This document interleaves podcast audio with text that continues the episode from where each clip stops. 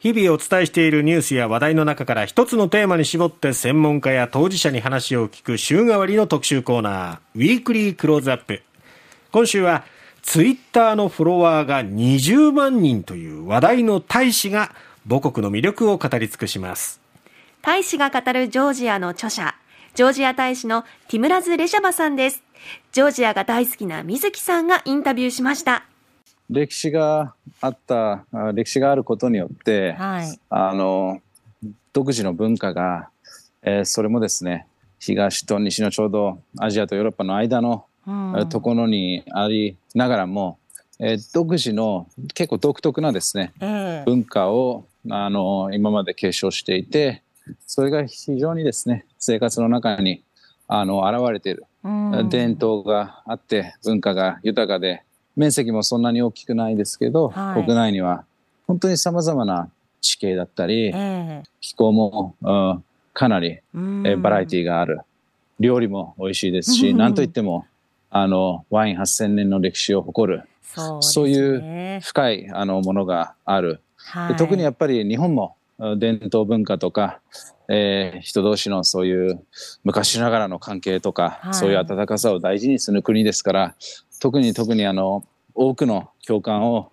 うん、あ得てもらえるんじゃないかなと思って私は日本でジョージアの大使をやっていることをですね、はい、かなりあの特別に思いながら、うんうん、もっともっと伝えたいことっていうのは 非常にあのいろんな段階でいろんな情報がありますから、ね、あのどんどん日本の皆さんが喜ぶような、はい、あ活動をして、はい、あの両国の人同士の関係これもですね促進させたいそういう気持ちがあります。まずジョージアのことをよく知らないという方に、えー、対してそのジョージアがまずどこにある国なのか。ウクライナとのこうあの国会を隔てた反対側にジョージアがありまして、はいうん、あの結構ポイントなのがロシアの南なんですね。でそれもコーカサス山脈がジョージアとロシアを隔ててるんですね。うんえー、そうすると北側の冷気がある程度こう山脈によって遮られて、うん、割とこちら側はワイン作りに、ね、あの適した気候があの揃ってるってわけなんですね。で隣で言うとあの今私も心配しているあの多くの方が犠牲になってしまったあのトルコ南東というか右側東側は、はい、アゼルバイジャンアルメニア、うんうんうん、といったところで、まあ、こう今までいろんな 国の名前出しましたけどこれで少しでもあの多くの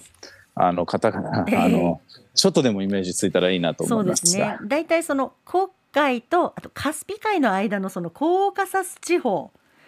そうですそうですそうです。ちょうど大きさでいうと北海道と同じぐらいのテリトリーですね。それだけの、まあ、あの、それほど大きくないというか、小さな国ではあるけれども。そうですね、国としてはそんなに大きくはないんですけど、まだでもそれが、あの。その大きさにもかかわらず、うん、もう本当に、あの、いろんな。バラエティーがいろんな意味であるっていうのが。あの、面白いところだと思います。実は私も2019年5月に個人旅行でジョージアの方に行ってきたんですよ。結構最近でしたね、意外と。そうなんです。でまず、空港について感じたのが、ジョージア文字っていうね、独特の可愛らしい文字が使われてるんですね。あれにはまず驚きました。はい、あ嬉しいです、本当に。えあの自分たちの文字があるっていうのは結構特別なあのことですし、うん、あのそれによって自分たちの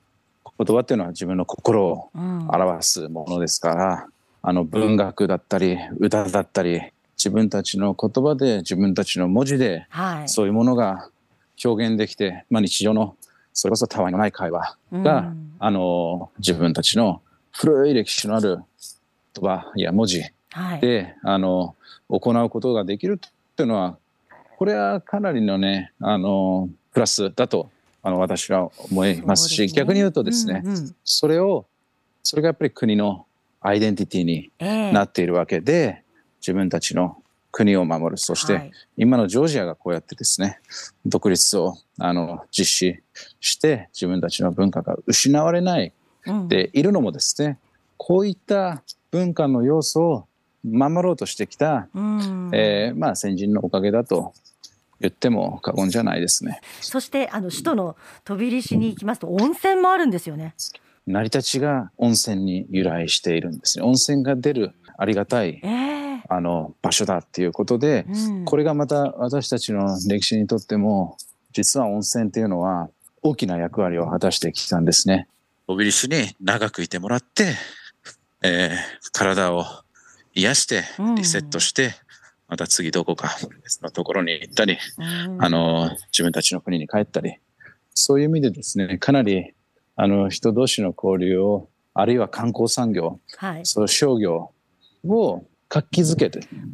という意味でですね温泉っていうのはすごいいい役割を果たしたと思います、ね、はい、うん、それからあのもう何と言ってもワインですよね。あワインはもう私たちの、はい、まあ、自慢のもう看板商品ですね。看板商品。8000年の歴史は絶対に あの理解られないんじゃないかなと、私は思いますね。ワイナリーがたくさんあって、はい、もう死因だけでもう酔っ払ってしまいそうなくらいたくさん飲ませていただいて。あそうでしたか。うん、ワインワイナリーもいろいろ巡られたっていうことなんですね。そうなんです。そして面白い作り方しますよね、ジョージアでのワイン。あの。そうなんです。あのクエブリと言ってですね。はい。こう陶器というか壺みたいなこう赤土で作った壺ですかね。そうですそうですそうですそうです。あのそれを地面を埋めて、うんうん、そこの中で、えー、醸造するやり方がジョージアのあの自慢のクエブリ製と言います。ね、あれはもう本当に美味しくて、何ですかねあのクベブリワインの独特の風味と言いますか。ああ、何なんでしょうね。こればっかりは本当に多くの方に試していただいて、えー、あの直接体験していただきたいですね。すね本当に。で、あのちょうど一般のご家庭にもお邪魔することができたんですけど、皆さん自分で作ったワインをなんか理想のようなあの旅をされてましたね。はい、あの温泉行って、ええ、その後カフェティ行って、え、ワイナリーを巡って、はい、さらにあの民家にお邪魔して、そう。向こうの家のあのその家で作ってる、はい、あの手作りのワイン。手作りのワインを。もうあ。の親戚集まるとみんな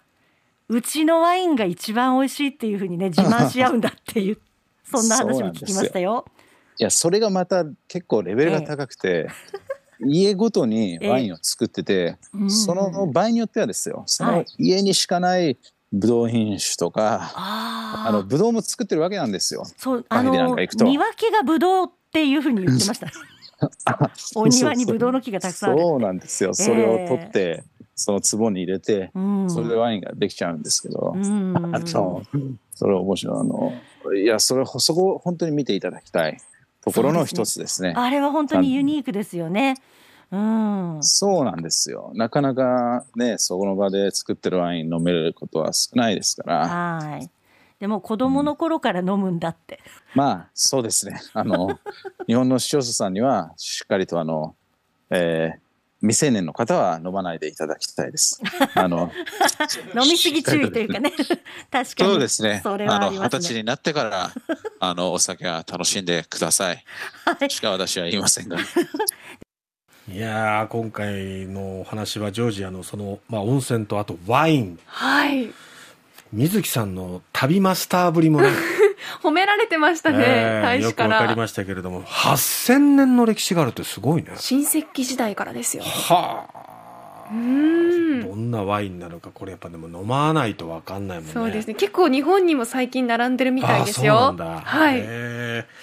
さあ、えー、ジョージア大使のティムラズ・レジャバさんが著書のえー、大使が語るジョージア観光歴史文化グルメは正解写真書から好評発売中となっております、はい、ぜひ手に取って読んでみてください。明日もインタビューをお送りしますのでお楽しみに。大使が語るジョージアの著者ジョージア大使のティムラズ・レジャバさんでした